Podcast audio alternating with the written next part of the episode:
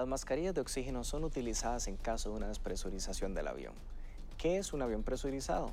Este sistema lo que hace es igualar la misma presión que tenemos en tierra a altas altitudes y así poder respirar y garantizar el confort de los pasajeros. En caso de una despresurización del avión, las mascarillas de oxígeno van a caer frente nuestro. Una vez puesta la mascarilla, esta va a generar una reacción química la cual nos va a ayudar a respirar. Es muy importante recordar que antes de ayudar a otras personas, debemos de ponernos nosotros primeramente la mascarilla.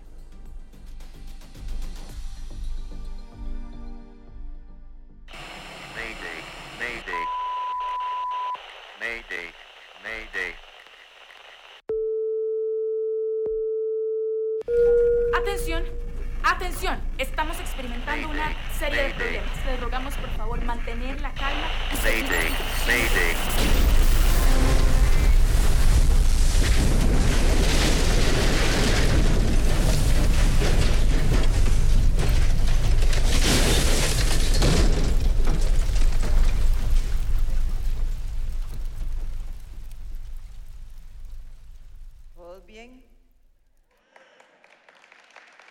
¿Seguros que están bien? Bueno, qué dicha. ¿Cómo les ha ido? ¿Cómo se sienten hoy? ¿Contentos? ¿Dispuestos para oír la palabra? Bueno, qué dicha. Eh, varias cositas antes de iniciar con la palabra de hoy. Uno es, Ruta 7 motiva a todos los hombres para que participen en su caminata de este próximo sábado. Es en Guapiles, es un lugar espectacular, es una reserva biológica y van a pasar un tiempo lindo con el Señor, con gente, compartiendo no solo naturaleza, sino descanso. Dicen por los expertos que con solo ver verde ya nuestra alma se ve vivificada. Así que les motivo a todos los hombres para que se apunten. Ahí en el lobby hay gente de Ruta 7 dispuestos a tomar sus datos y a darles más información, ¿de acuerdo? Otra, otra anuncio que tenemos es, si se dieron cuenta, ya tenemos más sillitas. Estamos tratando de poner las sillas así, pero necesitamos de su ayuda. Necesitamos lograr que haya dos espacios de diferencia, dos sillas de distancia entre la, una burbuja y la otra, para ver si logramos acomodar un poquito mejor a la gente. Pero para eso necesitamos de su cooperación. Vea a su derecha, su derecha, su izquierda y vea a ver si está a dos campos. Así que si está maravilloso, quédese tranquilo, todo va a salir bien. Y la tercera es que estamos con la campaña de donación de sangre hoy. Si no ha donado, puede pasar a donar. El banco de sangre trajo más equipo, entonces estamos aceptando gente sin cita.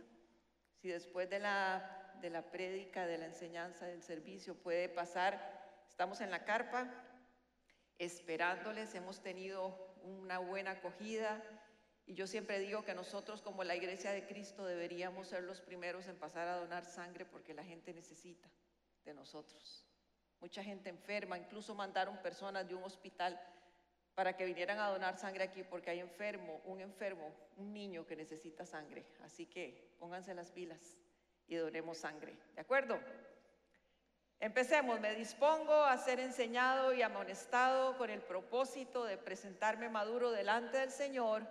La gracia del Señor abre las puertas. Excelente, excelente. Bueno, como vieron, hoy nos toca hablar de la máscara de oxígeno, de la mascarilla de oxígeno.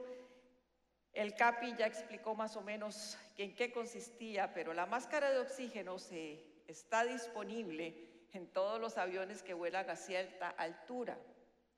Es uno de los instrumentos de emergencia y se utiliza cuando existe una despresurización en el avión. Eh, quisiera preguntarle, ¿alguno de ustedes que ha viajado alguna vez le ha caído la mascarilla de oxígeno al frente? Levánteme la mano si alguno le ha pasado. Tampoco. Bueno, me alegra mucho, a mí tampoco, gracias a Dios. Pero la mascarilla de oxígeno cae en momentos de emergencia y cae sobre del techo del avión sobre nuestra cara. Así. Exactamente así. No se me vaya, mascarilla. La mascarilla de oxígeno cae del techo y cuando cae, usted, según las instrucciones que ya han dicho los asistentes de vuelo, usted lo único que tiene que hacer es ponérsela. Es lo único que tiene que hacer. No dude de ponérsela. No crea que cayó por varas. La mascarilla cayó por algo y aunque usted no sienta nada, póngasela. Porque es una instrucción que se da. Se la pone sin preguntar, sin dudar, sin decir, "Mm, qué raro, este avioncillo está medio viejo, seguro cayeron de casualidad o porque algo se arruinó. No, la mascarilla cae para que usted se la ponga. Y caen automáticamente porque muchas veces nosotros no nos damos cuenta de que necesitamos la mascarilla. ¿Cuándo caen? Caen cuando hay una despresurización del avión. Una despresurización del avión es lo siguiente. El avión necesita, los aviones comerciales y algunos mucho más especializados vuelan a alturas muy altas donde nosotros no tenemos la capacidad de respirar el poco, o sea, tenemos la capacidad de respirar, pero hay muy poco oxígeno en el ambiente. Entonces, el avión por medio de un sistema inyecta aire para que la, cabina del avión tenga el suficiente aire, la suficiente presión y el suficiente oxígeno para que usted y yo volemos tranquilamente, sin ningún problema. Sin embargo, a veces hay problemas de despresurización. Se nota que pocos, pero existen. En las películas se ven estos accidentes de despresurización y en las películas, son caóticos, ¿verdad? Se abre un boquete en el avión por un disparo, por una bomba o por tantas cosas que pueden pasar y sale todo volando, salen asientos, salen personas, salen ventanas, salen puertas y eso pasa ante una despresurización abrupta, pero hay una despresurización que es casi imperceptible para nosotros. Casi ni nos vamos a dar cuenta que está sucediendo y esa es, dicen que me la más común. Por, por lo que no se permite viajar en aviones con armas es precisamente por eso, porque puede haber un accidente y haber una despresurización. Vamos a ver en esta enseñanza tres características de las mascarillas de oxígeno que las vamos a explicar a nuestra vida diaria, aplicar a nuestra vida diaria y a nuestra vida espiritual. La primera de ellas, las instrucciones que da el asistente de vuelo es que se ponga la mascarilla, pero hay algo muy importante. La mascarilla debemos de ponérnosla nosotros primero. Esta instrucción suena un poco egoísta, suena un poco ilógica. ¿Cómo yo me voy a poner la mascarilla de oxígeno primero antes que un niño, un hijo mío que la necesita? Antes que eh, una persona con discapacidad la necesita, antes que un eh, adulto mayor la necesite. Yo debería ponérsela primero a ellos porque ellos tienen más necesidad que yo. Y eso es precisamente lo que usted y yo pensamos porque el mundo nos ha dicho, usted tiene que ayudar a otros, usted tiene que estar siempre dispuesto ayudar a otros, pero cuando entendemos por qué debemos de ponernos nosotros la mascarilla primero, es totalmente lógico. La mascarilla de oxígeno se pone primero usted y después se la pone a otros. Se pone primero a uno porque nosotros cuando empieza una despresurización en el avión, tenemos entre 30 y 60 segundos para ponernos la mascarilla de oxígeno y no perder nuestros cinco sentidos, no perder nuestra reacción normal. Ante una despresurización, usted en 60 segundos, si usted no tiene el oxígeno necesario, usted no va a poder tomar decisiones y mucho menos, y mucho menos ayudar a alguien a ponerse la mascarilla de oxígeno. Porque yo necesito ponérmela para yo tener el suficiente oxígeno para estar totalmente consciente de lo que estoy haciendo para ayudar a las otras personas. En vez de egoísmo, en vez de narcisismo, eso se llama amor. Es un acto de amor el que usted se ponga la mascarilla primero. En Mateo 22 dice, entonces los fariseos, oyendo que había hecho callar, Jesús había hecho callar a los saduceos, se juntaron a una. Y uno de ellos, intérprete de la ley, preguntó para tentarle, diciendo, Maestro, ¿cuál es el gran mandamiento de la ley?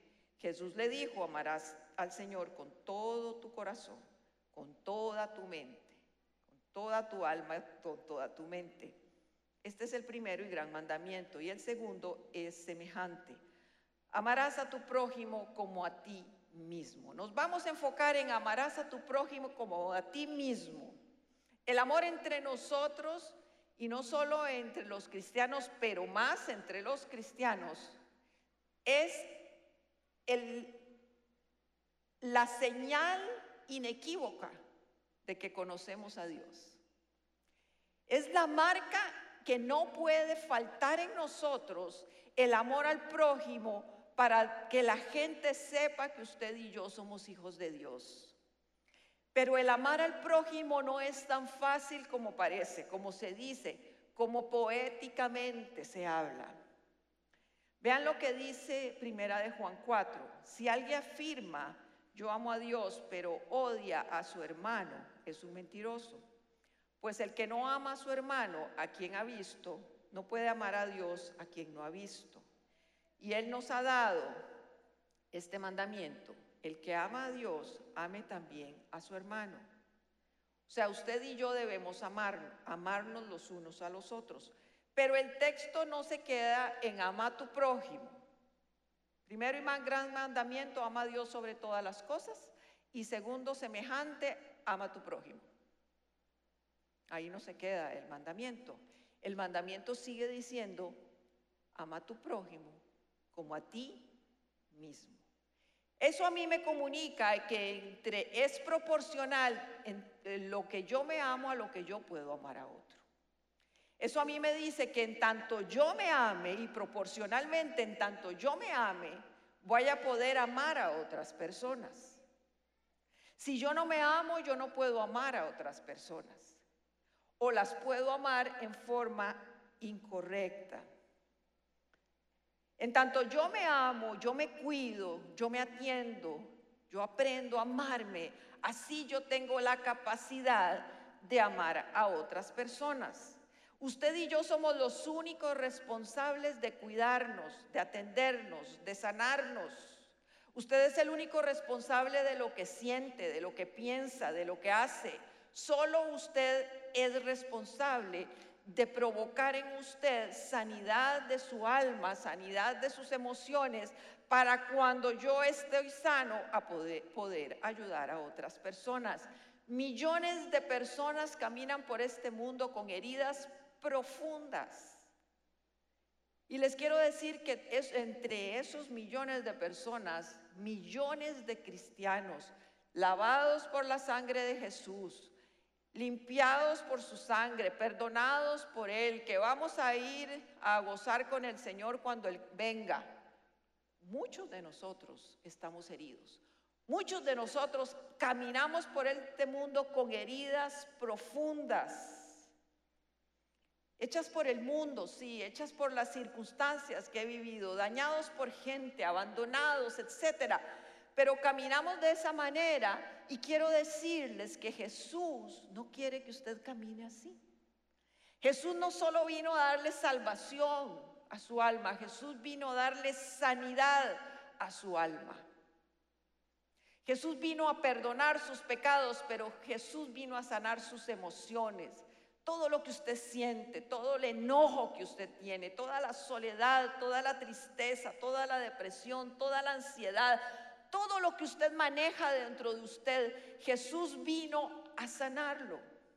Él vino a darnos una vida plena, completa, completa.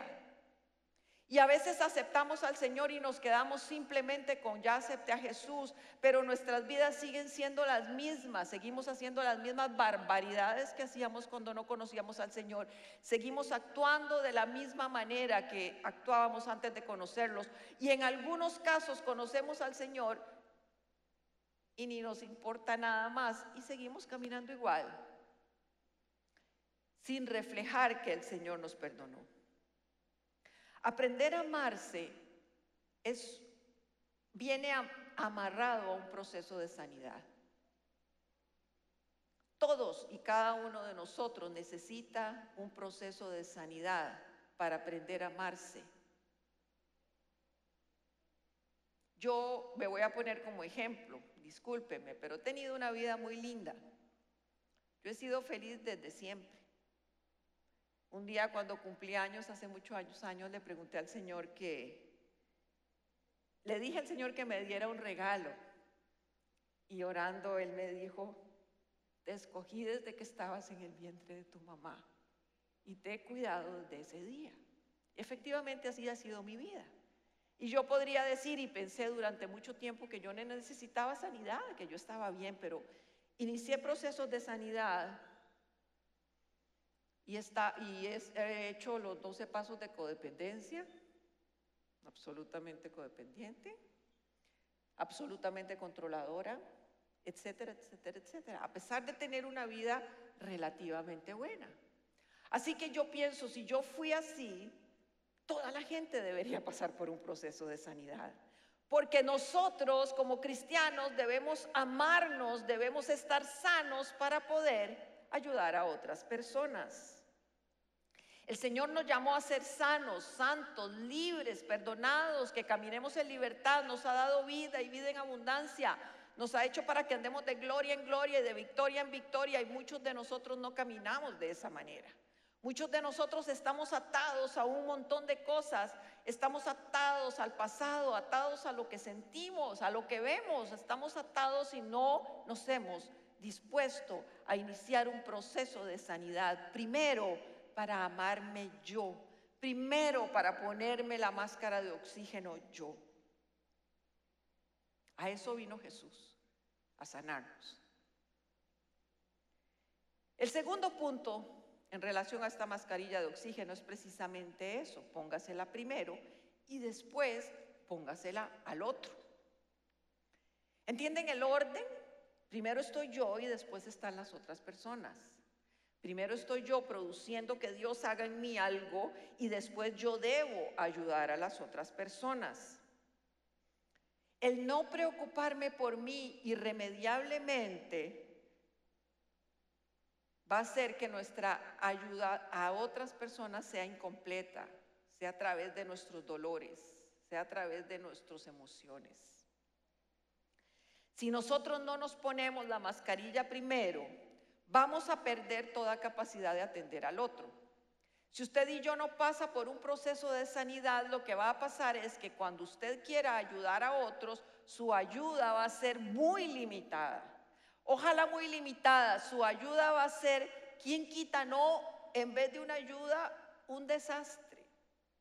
¿Por qué? Porque cuando nosotros escuchamos lo, lo que la gente vive, cuando escuchamos lo que la gente pasa, si nosotros no estamos sanos en nuestras emociones, lo que hace es que el escuchar de otras personas eso nos detona lo que tenemos por dentro.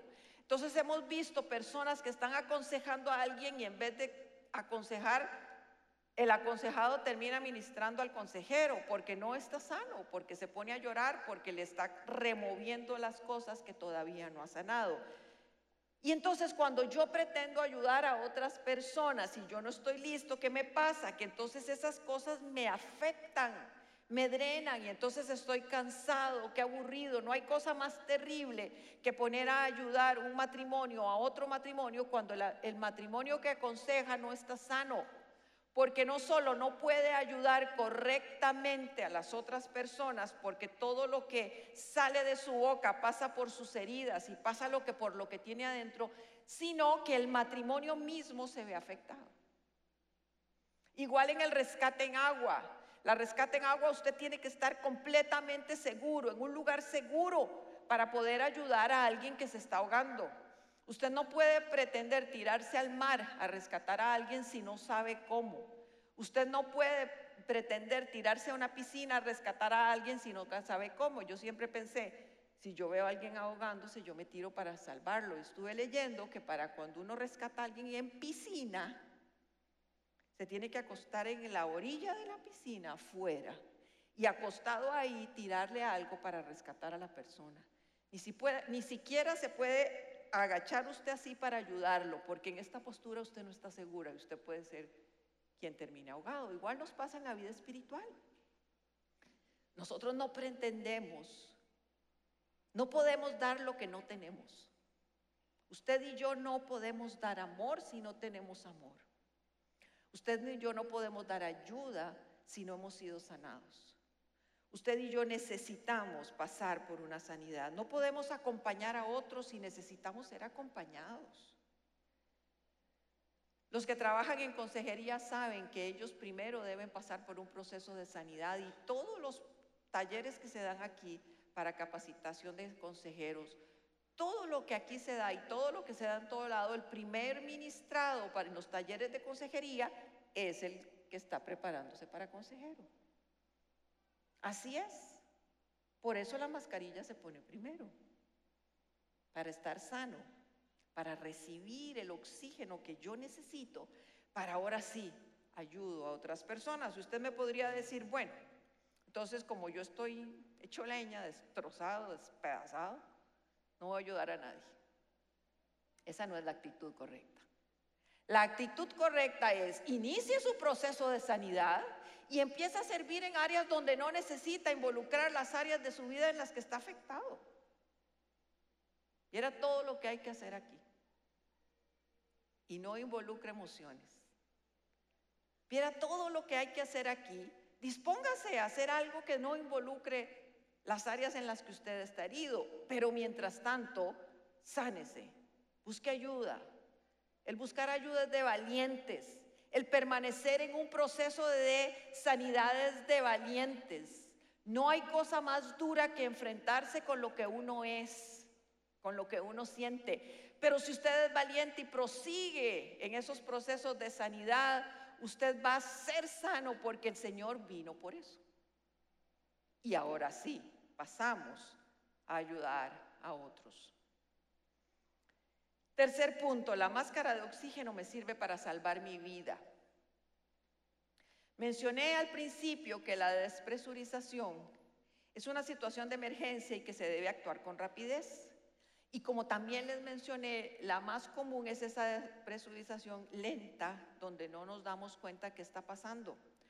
Hay una historia de un vuelo que sucedió en, el, en 1999 de un famoso golfista que venía de un torneo de golf en la Florida, se montó en su avión, en un avión, un jet pequeño de 10 personas, y, y se fueron rumbo a Dallas. A los 26 minutos de haber despegado, se perdió toda conexión con la torre de control, nunca volvieron a responder. La torre de control les, les llamaba, les llamaba, les llamaba, nunca contestaron. Debido a la no información, decidieron eh, que unos F-15 del ejército de los Estados Unidos volaran a la par de los aviones del avión a ver qué pasaba. Cuando los pilotos de los F-15 se pusieron al lado del avión, se dieron cuenta que los tripulantes y los pasajeros estaban muertos. Porque ocurrió una despresurización. Murieron sin darse cuenta. Nunca hubo una, un auxilio, socorro, un mayday del piloto, nunca. No pasó nada. Simplemente se fueron durmiendo hasta morir. ¿Y por qué les digo esto? ¿Por qué les cuento esta historia? Porque en nuestra vida espiritual muchas veces nos pasa eso. Nos vamos adormeciendo, vamos perdiendo nuestra, nuestro interés por el Señor y quizá no es, nuestro interés, sino más bien las cosas externas nos van moviendo, nos van, nos van más bien satisfaciendo las cosas del mundo. Y la Biblia dice, en, tienen miles, miles, o no miles, pero bastantes personajes de la Biblia que les pasó eso. Hubo una despresurización en su vida, no se pusieron la máscara de oxígeno, que es Jesús, y se fueron adormeciendo. ¿Qué es esa despresurización en su vida? Son problemas, son situaciones impensables, Son situaciones donde usted dice, ¿cómo me está pasando esto a mí hoy? ¿Por qué estoy viviendo lo que estoy viviendo? Jamás me imaginé que iba a vivir esto que estoy viviendo hoy. Esas son despresurizaciones en su vida. Y usted en vez de olvidarse de la máscara de oxígeno que Jesús debe de ponérsela. Y les voy a contar la historia de Esaú. En la ley hebrea, el primogénito de toda familia es, es favorecido, es el hijo favorecido de la familia porque tiene una serie de beneficios. El primero de sus beneficios es que recibe herencia doble, el doble de sus hermanos va a ser la herencia que recibe. La segunda es que es el heredero de, la responsabilidad de cuidar a su mamá y a sus hermanos. Es como es la persona responsable de ellos. Pero la tercera es que el primogénito recibe una bendición especial del papá antes de morir. Y esa bendición es interesante porque son profecías hermosas que se lean en la Biblia y el Señor sella con su espíritu esa profecía. O sea, el primogénito tiene la bendición de Dios. La bendición de Dios está para él. Pero vean lo que le pasa a Esaú. Génesis 25, esta es la historia de Isaac, el hijo que tuvo Abraham. Isaac tenía 40 años cuando se casó con Rebeca, que era hija de Betuel, hermana de Labán. Betuel y Labán eran arameos de Padamaram. Isaac oró al Señor en favor de su esposa porque era estéril. El Señor oyó su oración y ella quedó embarazada. Pero como los niños luchaban dentro de su seno, ella se preguntó, si esto va a seguir así, ¿para qué sigo viviendo? Entonces se fue a consultar al Señor y el Señor le contestó, dos naciones hay en tu seno, dos pueblos se dividen desde tus entrañas, uno será más fuerte que el otro y el mayor servirá al menor. Eh, Rebeca está embarazada de mellizos y Esaú es el primogénito. Esaú nace primero. Esaú viene con todas las bendiciones de Dios y con todas las bendiciones de su papá y de su familia. Vean lo que le pasa a Esaú. Esaú, eh, Génesis 25, 29. Un día, cuando Jacob estaba preparando un guiso, Esaú llegó agotado del campo y le dijo, dame de comer de ese guiso rojizo porque estoy muy cansado. Véndeme primero tus derechos de hijo mayor, respondió Jacob. Jacob era el, otro mellizo, el que nació de segundo. Y este era vivísimo. Este hombre era el, iba contra viento y marea haciendo lo correcto y lo incorrecto, pero él anhelaba la bendición. Véndeme primero tus derechos de hijo mayor, le respondió Jacob. Me estoy muriendo de hambre, contestó Esaú. Así que ¿de qué me sirven los derechos de primogénito? Véndeme entonces los derechos bajo juramento, insistió Jacob. Esaú se lo juró y fue así como le vendió a Jacob los derechos de primogénito. Jacob, por su parte, le dio a Esaú pan y guiso de lentejas. Luego de comer y beber, Esaú se levantó y se fue y de esta manera menospreció los derechos de hijo mayor. Muchos critican a Jacob de la manera en que hizo que, la bendición cayera sobre él. Pero yo hoy quiero criticar más a Esaú por menospreciar lo que Dios le había dado. Esaú menospreció su primogenitura. Esaú menospreció lo que Dios le había dado. dado. Esaú tenía una visión corta. Hoy tengo hambre. En este momento estoy hasta de chicha porque tengo hambre. Ustedes tienen hijos que les da chicha cuando tienen hambre. Sí, ¿verdad? O tal vez a ustedes les da chicha cuando tienen hambre. Esaú seguro venía arrancado diciendo, estoy con hambre terrible. ¿Y qué me va a servir esta primogenitura para nada si yo me voy a morir porque el hambre que tengo es demasiada? Menospreció la bendición de Dios. Pensó a corto plazo, pensó en su necesidad hoy, pensó en lo que estaba frente a sus ojos, lo sedujo un plato de, lentejas y un pedacito de pan. Prefirió un plato de lentejas y un pedazo de pan antes que la bendición de Dios. Y muchas veces nos puede pasar eso. Vemos, a lo cercano, pensamos en corto plazo. Eh, prendamos, hipotecamos nuestra relación con Dios por lo que tenemos hoy. Muchachos jóvenes, ustedes pueden estar hipotecando su relación con Dios simplemente por la fiesta del próximo fin de semana. Muy duro. Y nosotros los adultos, por muchas otras cosas, por mantener una amistad que no deberían mantener y usted sabe que le está haciendo daño. Aún por solo la provisión de salvación que Dios nos ha dado a todos y cada uno de nosotros, por un plato de lentejas y un pedazo de pan. Probablemente, pienso yo, porque la Biblia no lo dice, Esaú pensó, esto fue un trato entre mi hermanillo y yo, no había nadie, solo estábamos él y yo. ¿Quién se va a dar cuenta de que yo le vendí la primogenitura? Nadie.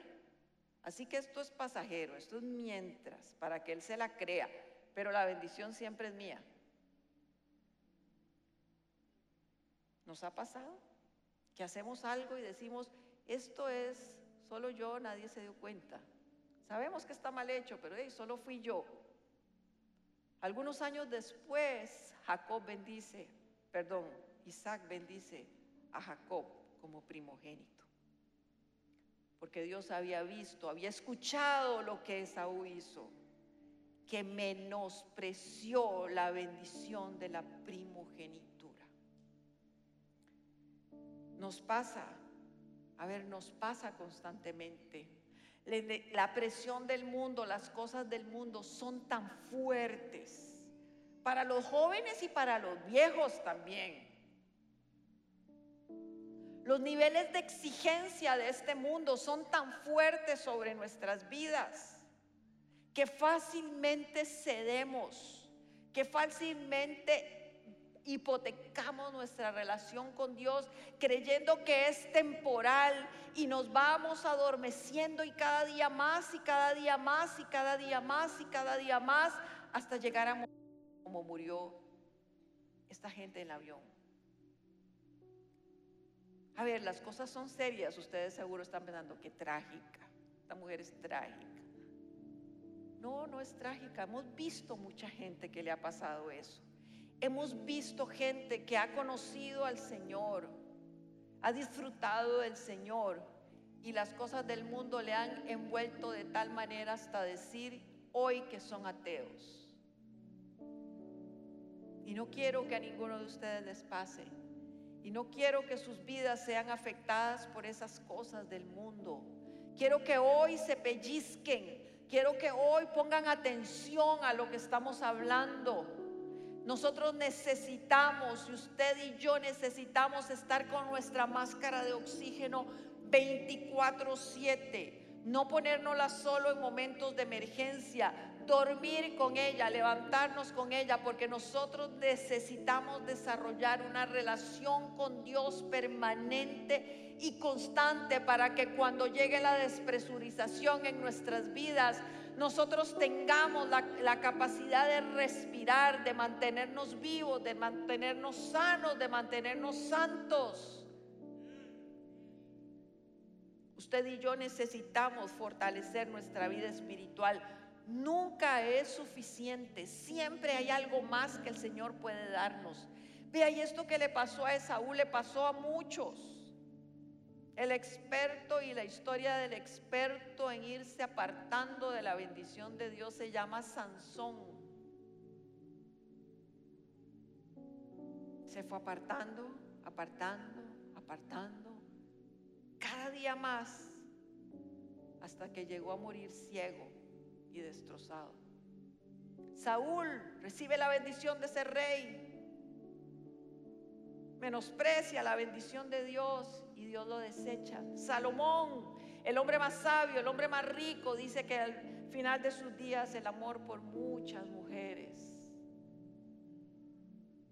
lo hizo apartarse del Señor.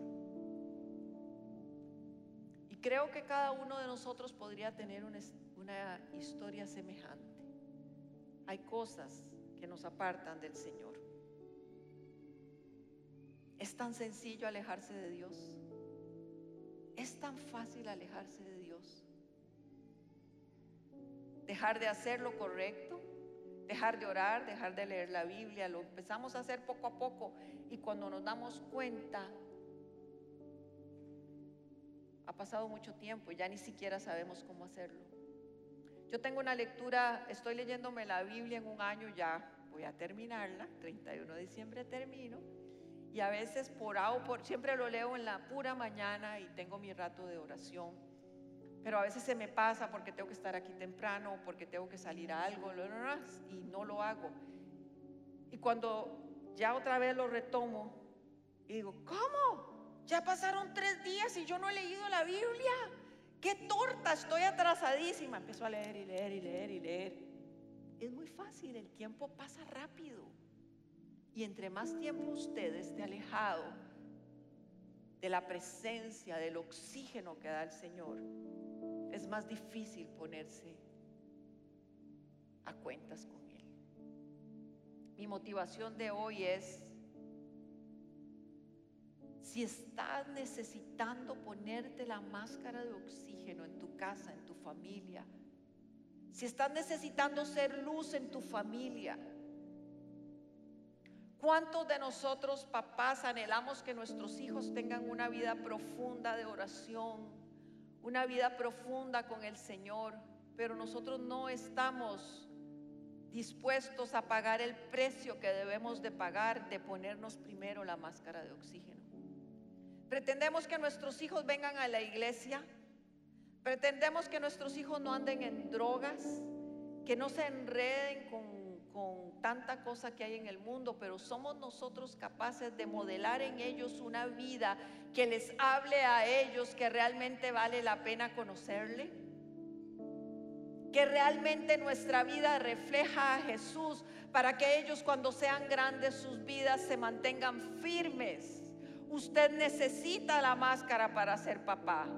Usted necesita la máscara para ser mamá. Usted necesita la máscara de oxígeno para salir hoy ahí, hoy al mediodía y salir al mundo. Usted necesita esa máscara de oxígeno. Y ustedes pensarán, bueno, es que los ejemplos que puso ella son hombres de la Biblia. Hombres que tenían un llamado, hombres que tenían una, una función específica por Dios, un llamamiento. Y yo no lo tengo. Hay algo importante que usted debe saber. Usted ha sido llamado a ser sal y luz donde quiera que usted esté. El Señor nos ha llamado a ser sal y luz, a ser luz en este mundo de oscuridad, porque si usted se da cuenta, el mundo cada vez se pone más oscuro y su luz debe brillar más. En un mundo totalmente incipiente, usted tiene que ser sal. Para eso no necesita llamado. Y para eso no necesita algo específico en su vida. Y para eso no necesita ser un David, ni un Salomón, ni un Sansón. Para eso necesita nada más haber abierto su corazón a Jesús. Y Jesús en ese momento te dice, necesito que seas sal y luz. Pero para hacer salir luz usted necesita estar pegado a la fuente de oxígeno, a la fuente de vida, a aquel que no le va a permitir resbalarse, aquel que usted está seguro que el Señor va a caminar con usted. No importa lo que vea, lo que sienta, lo que viva, lo que haya vivido y lo que vivirá. Necesitamos vivir respirando el oxígeno que el Señor nos da.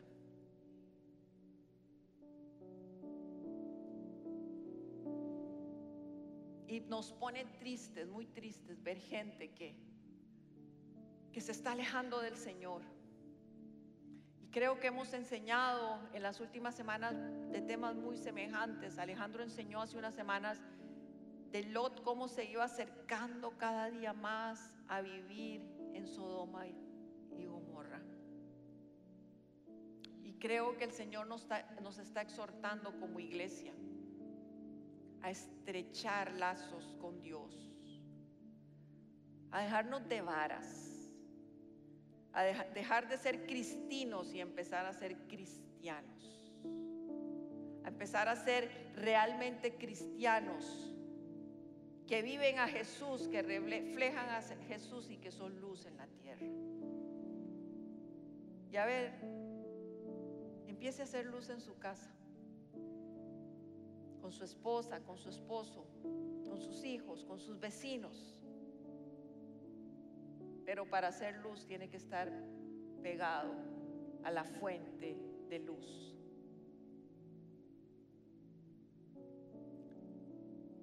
Todos y cada uno de nosotros debemos repetirnos todos los días, hoy voy a orar, hoy voy a buscar al Señor, esta semana voy a ir a la iglesia.